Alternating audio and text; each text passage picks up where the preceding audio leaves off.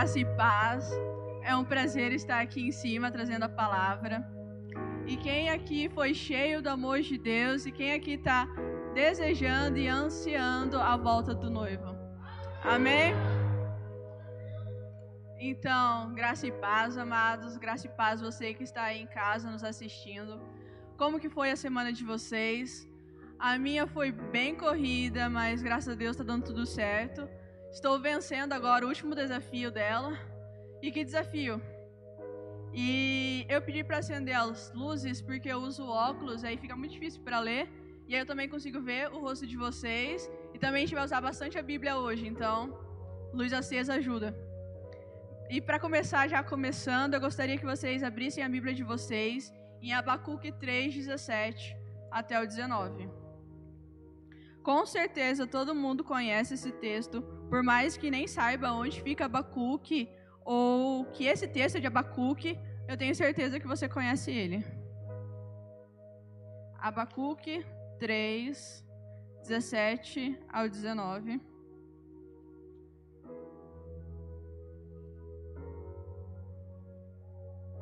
Amém? Eu vou ler, que já está no Data Show também que diz assim: Ainda que a figueira não floresça, nem haja fruto na videira, ainda que a colheita da oliveira decepcione, e os campos não produzam mantimento, ainda que as ovelhas desapareçam do aprisco, e nos currais não haja mais gado, mesmo assim eu me alegro no Senhor e exulto no Deus da minha salvação.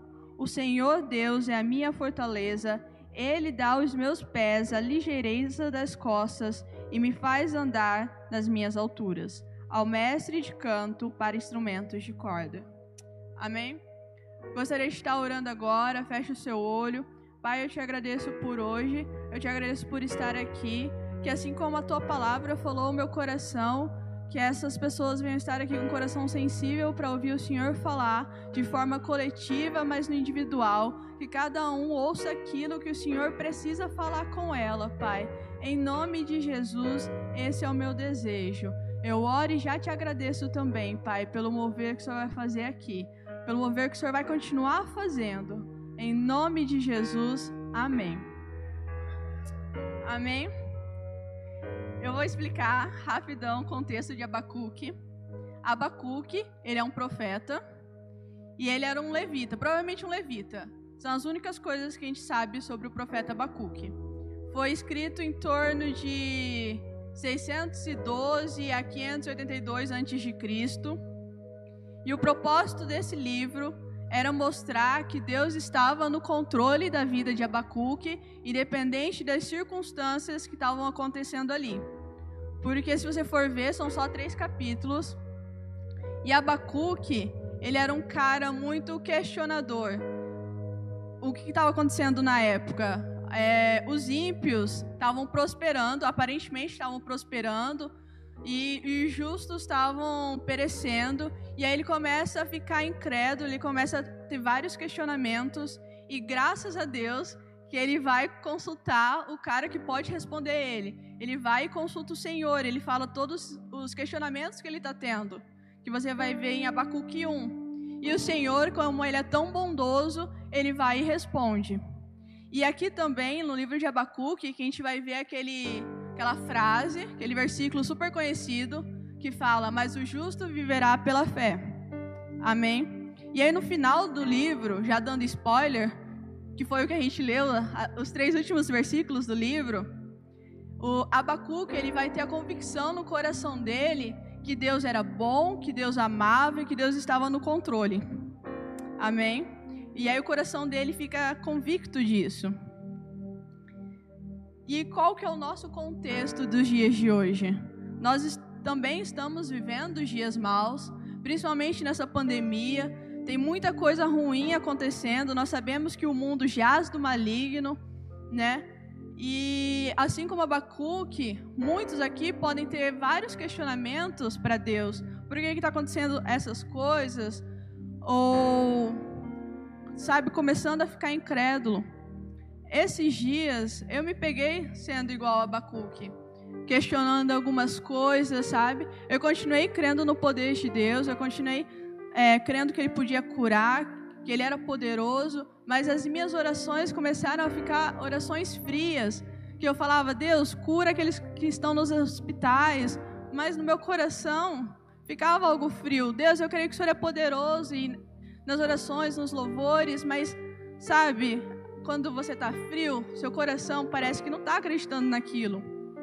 E aí, e aí eu comecei a questionar Deus e aí ele trouxe na minha cabeça só aquele louvor que fala: Eu te louvarei, não importam as circunstâncias. E aí eu ficava cantando ele, eu cantava outros louvores, até que ele começou a ministrar no meu coração esses pontos que eu quero trabalhar com vocês hoje.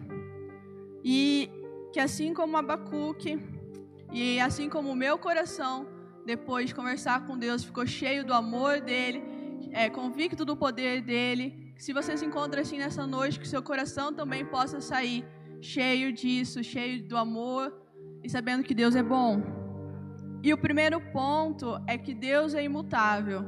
Deus começou a falar para mim que eu estava olhando para Ele de acordo com as circunstâncias do mundo. E aí Ele falou que não é, não é Ele que se molda em circunstâncias, mas as circunstâncias precisam se moldar a Ele. Então Ele continuava sendo bom. Abram as suas Bíblias em Números 23, 19, que vai falar um pouco sobre a imutabilidade de Deus. Números 3, não, Números 23, 19. É o quarto livro da Bíblia. Vamos lá. Eu não passei os textos para Rafaela todos, então por isso que eu também pedi para ligar a luz, que aí dá tempo da gente achar na Bíblia. Amém? 23, 19. Acharam? Diz assim: Deus não é homem para que minta, nem filho do homem para que mude de ideia. Será que tendo ele prometido não o fará, ou tendo falado não o cumprirá? Então, desde o início da Bíblia, Deus já mostrava para o povo que ele era um Deus que não mudava, que ele era um Deus contínuo, um Deus constante, um Deus que o que ele prometia, ele cumpria. E em Malaquias 3, 6, vamos abrir também.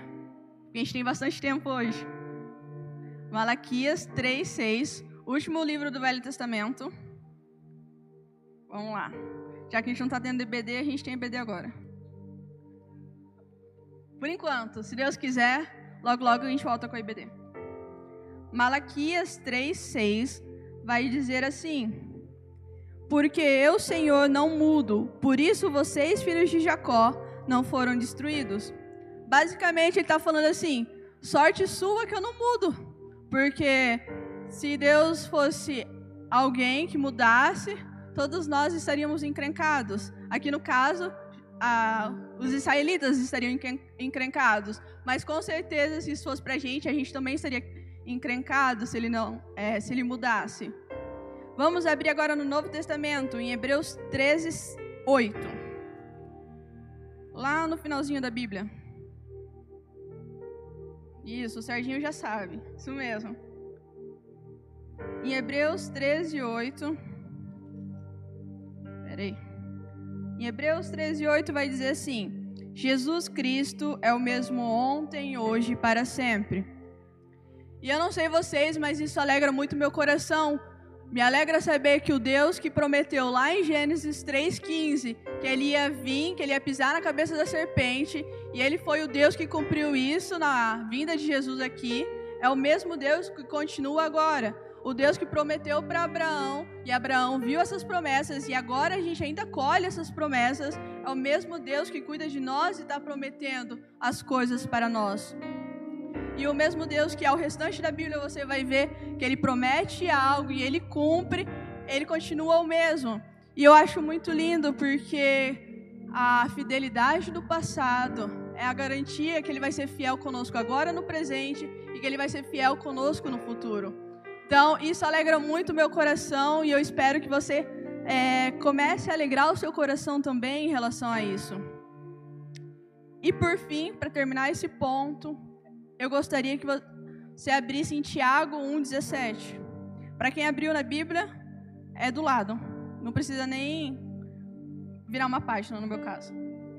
Tiago 1,17 vai dizer assim: Toda boa dádiva e todo dom perfeito vem lá do alto, descendo do Pai das luzes, em quem não pode existir variação ou sombra de mudança. Então, tudo que é bom, tudo que é perfeito vem de Deus, e nele não há sombra de variação. E isso é muito bom porque ele vai continuar sendo bom, ele continua sendo misericordioso, ele continua sendo poderoso, independente das circunstâncias que estamos vivendo. Eu dei o exemplo da pandemia porque é algo geral, mas com certeza tem algo na sua vida que você pode estar falando que é muito difícil, que é uma circunstância que você não consegue sobrepor, mas Deus continua sendo bom, Ele continua sendo misericordioso. Amém? E eu falei que era o último versículo desse ponto, mas tem mais um. É, Salmo 100, Salmo 100, e versículo 5, que foi o que o César leu de abertura, eu nem sabia. E ele também não sabia que eu ia usar esse texto, então é Deus falando. Salmo 100, versículo 5. Que diz assim: Porque o Senhor é bom, a sua misericórdia dura para sempre, e de geração em geração a sua fidelidade. Então eu escolhi esse, esse versículo porque ele fecha toda a ideia do primeiro ponto, que Deus ele é bom, ele é misericordioso e a sua fidelidade permanece para sempre. Amém? O segundo ponto é se alegrar no Senhor. Então, primeiro nós sabemos que Ele é imutável e que isso traz conforto ao nosso coração e agora nós podemos se alegrar nele. Se você voltar a ler Abacuque 3,18, vai dizer assim: Mesmo assim eu me alegro no Senhor e exulto no Deus da minha salvação.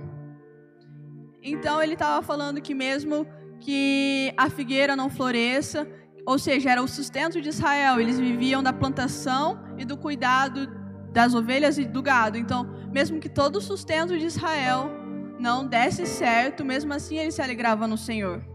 Ele se alegrava no Deus da salvação dele. E eu fui procurar o que significa exultar. E exultar significa um excesso de alegria. Então ele não só se alegrava, mas ele ficava hiper mega alegre. Amém?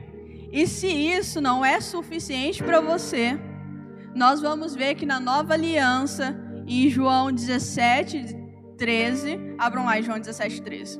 O que, que Jesus vai nos falar? Se não é suficiente nós nos alegrarmos no Deus da nossa salvação, Jesus vai nos dar uma forcinha a mais. E João 17. João 17 é um dos textos que eu acho mais bonito da Bíblia, porque Jesus, ele ora, é a oração sacerdotal, e ele ora por ele mesmo, ele ora pelos seus discípulos, e ele vai orar pelos seus futuros discípulos, que somos nós. E eu acho um dos textos mais lindos e apaixonantes da Bíblia, ao ver todo o amor e o cuidado que Deus tem por nós. E em João 17, 13 vai dizer assim. Deixa eu achar aqui. Vai dizer assim: mas agora vou para junto de ti, e isto falo no mundo, para que eles tenham a minha alegria completa em si mesmos. Então, Jesus deixou a alegria dele completa em nós mesmos. Sabe? Isso é motivo de muita alegria. Na verdade, esse é o motivo da alegria, né? Porque ele colocou a alegria dele em nós. E aí eu fui estudar esse texto e está dizendo basicamente isso que novamente a circunstância não pode é, moldar a sua vida. Você não pode deixar que os seus sentimentos sejam moldados pelo que você está vivendo. Mas o próprio Cristo nos deu a alegria dele. Então, independente do momento, nós precisamos estar alegres. Nós precisamos estar confiantes em Deus, porque Ele é um Deus que não muda. Amém? E em João 15, 11, voltando dois capítulos, Jesus vai dizer assim tenho-lhes dito estas coisas para que a minha alegria esteja em vocês e a alegria de vocês seja completa. Amém? Ele nos deixou a alegria completa. Ele sabia que não seria fácil para nós aqui no mundo, porque o mundo nos odiaria. Mas mesmo assim, Ele nos deu a palavra dele para que nós pudéssemos ser completos nela, pudéssemos ter a alegria que preenche todo o nosso coração. Amém? E em 1 Tessalonicenses 5, 16, vamos estar lendo também.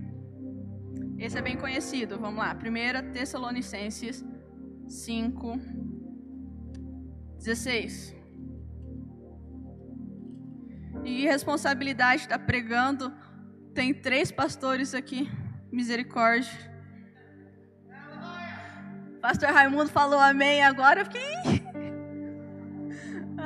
Mas, amém, vai dar tudo certo. Em 1 Tessalonicenses 5, 16 diz assim: Estejam sempre alegres. Eu vou ler até o 18. Orem sem cessar. Em tudo deem graças, porque essa é a vontade de Deus para vocês em Cristo Jesus. Então aqui Paulo está falando para nós sermos sempre alegres. E agora faz sentido a gente pensar nisso, porque a gente viu que Jesus nos deu condição de sermos sempre alegres, porque ele colocou a alegria dele em nós. Então agora fica muito fácil fazer o que Paulo falou para nós estarmos sempre alegres. E aí vai falar para nós orarmos sem cessar porque também é necessário a gente ter um relacionamento com Jesus para a gente conseguir estar sempre alegre. A gente precisa manter isso. E se a gente está sempre alegre, está tendo um relacionamento com Ele, nós vamos dar graças a Ele em tudo, como foi a pregação de domingo e como essa é a vontade de Jesus Cristo que está falando aqui no versículo. Amém? Então, esses foram os dois primeiros pontos. Primeiro, que Jesus que Deus é imutável, que a circunstância que precisa se moldar a Ele, que Ele continua sendo o mesmo ontem, o mesmo ontem, hoje eternamente, e que a alegria dele está em nós, que nós podemos nos alegrar nele, amém?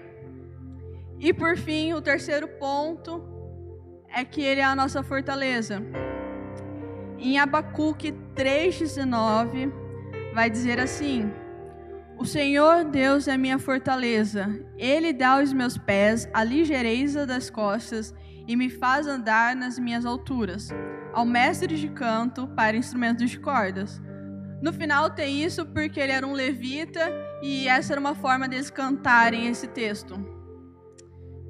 E eu fui procurar o significado de fortaleza e eu achei vários significados e o quarto eu achei muito interessante porque diz assim: Fortaleza é o que resiste à ação ou às influências do exterior. Então, se Deus é a nossa fortaleza, ele resiste à ação, ele resiste às influências do exterior. Então, o que está afligindo ah, no exterior, Deus está sendo a sua fortaleza. Isso não vai influenciar a sua vida, amém? E graças a Deus nós estamos aqui, Deus tem nos, é, nos cuidado, nos guardado, e eu creio que Ele vai continuar nos cuidando e sendo a nossa fortaleza. E diante dessas circunstâncias, nós achamos abrigo nele. Naquele que é o Todo-Poderoso, naquele que criou o universo, e isso traz novamente conforto ao meu coração. E eu procurei o que é refúgio também, porque em outro versículo vai ter refúgio, e refúgio é assim: lugar seguro para onde alguém vai para não se expor à situação de perigo. É um abrigo, é um esconderijo. Então, nosso Deus, Ele é alguém que nós podemos nos é, recorrer nas situações de perigo, nós podemos encontrar abrigo nele. Amém? E vamos ler Salmos 46, do 1 ao 3.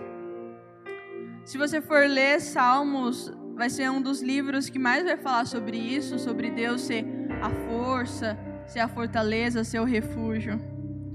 E o que eu acho muito interessante de Salmos, é o que eu estou lendo agora na minha leitura bíblica anual, é que Davi, independente da circunstância, independente do que ele passava, ele estava sendo perseguido por Saul ou qualquer outra coisa, ele contava essa situação nos Salmos, mas no final ele falava: Eu continuo crendo em Deus, porque Deus é bom, porque Deus é misericordioso, porque a sua fidelidade dura para sempre. Então isso falou também muito ao meu coração, porque mesmo que a gente passe por algo difícil, a gente precisa continuar crendo que Deus é bom e misericordioso.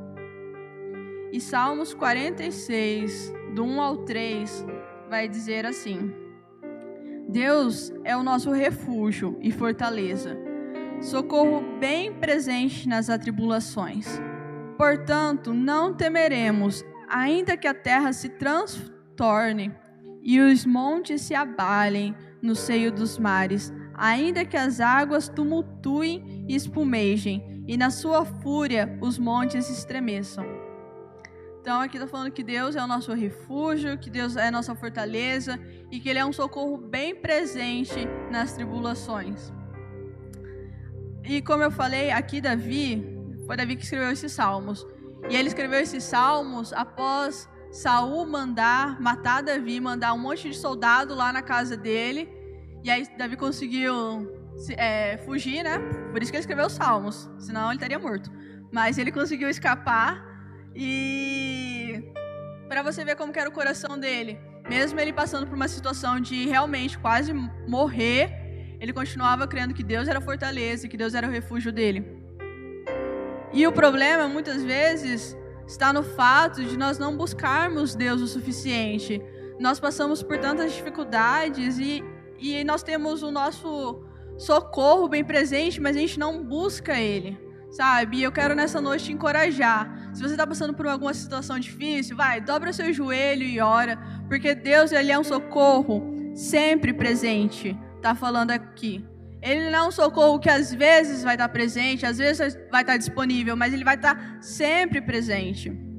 Amém? Que você possa ter ele como primeira opção, que você não possa ter os líderes como primeira opção.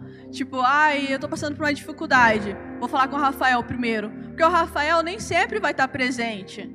Ou para o meu pai. Meu pai nem sempre vai estar presente, vai estar podendo ajudar. Mas Deus, vai falar aqui que ele é bem presente, ele vai estar contigo no momento que você orar. Amém?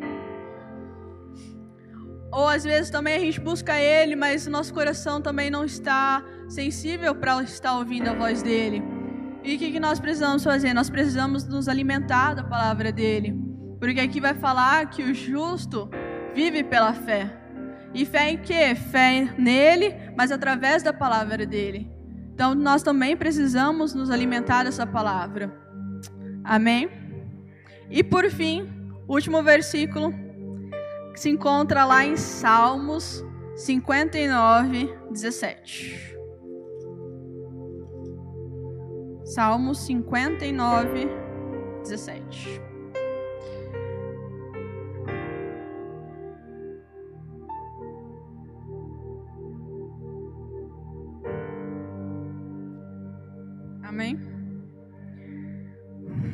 Diz assim: A ti, força minha, cantarei louvores, porque Deus é o meu alto refúgio, é o Deus da minha misericórdia. Amém? E aqui, esse texto, também Davi cantou quando. Na verdade, esse texto aqui Davi cantou quando foram matar ele. O outro texto que eu te falei foi quando os filisteus prenderam ele. De qualquer forma, Davi estava encrencado, então ele confiava em Deus e Deus era o alto refúgio dele. E, e aí eu escolhi esse versículo para encerrar, porque ele fala do tema, ele fala que Deus era o alto refúgio e ele fala que vai cantar louvores a Deus. E muitas vezes, quando nós estamos em situações complicadas, a gente esquece de louvar Ele, a gente esquece de engrandecer Ele. Então, também nessa noite, eu quero te encorajar a isso. Independente da situação que você esteja passando, que você possa cantar louvores que glorifiquem o nome dEle, que bendigam quem Ele é, porque independente disso, Ele continua sendo bom, Ele continua te amando, como nós cantamos nesses louvores de hoje. E assim como Ele é fiel, Ele vai voltar para nos buscar. Amém? E para concluir, eu não sei nem quanto tempo eu demorei, mas a gente não vai sair na clandestinidade, é bom. Conclusão: que nessa noite você possa ter aprendido é, a confiar totalmente em Deus. Se você se encontrava, assim como Abacuque, assim como a mim, que teve vários questionamentos sobre as circunstâncias que nós estávamos vivendo e estamos ainda, que o teu coração tenha sido preenchido do amor dele sabendo que Ele é bom, que Ele não muda e que isso é digno de confiança, sabendo que nós temos com o que se alegrar, Ele deixou a alegria dele em nós e que se ainda estivermos passando por essas dificuldades, Ele continua sendo o nosso abrigo, o nosso refúgio. E, e é isso, amados. Essa era a palavra que Deus colocou no meu coração. E eu espero que vocês tenham sido edificados. Eu falei rápido demais, vai estar no YouTube depois para recapitular e vai ter o podcast também para ouvir, tá? É, é isso. Agradeço a oportunidade.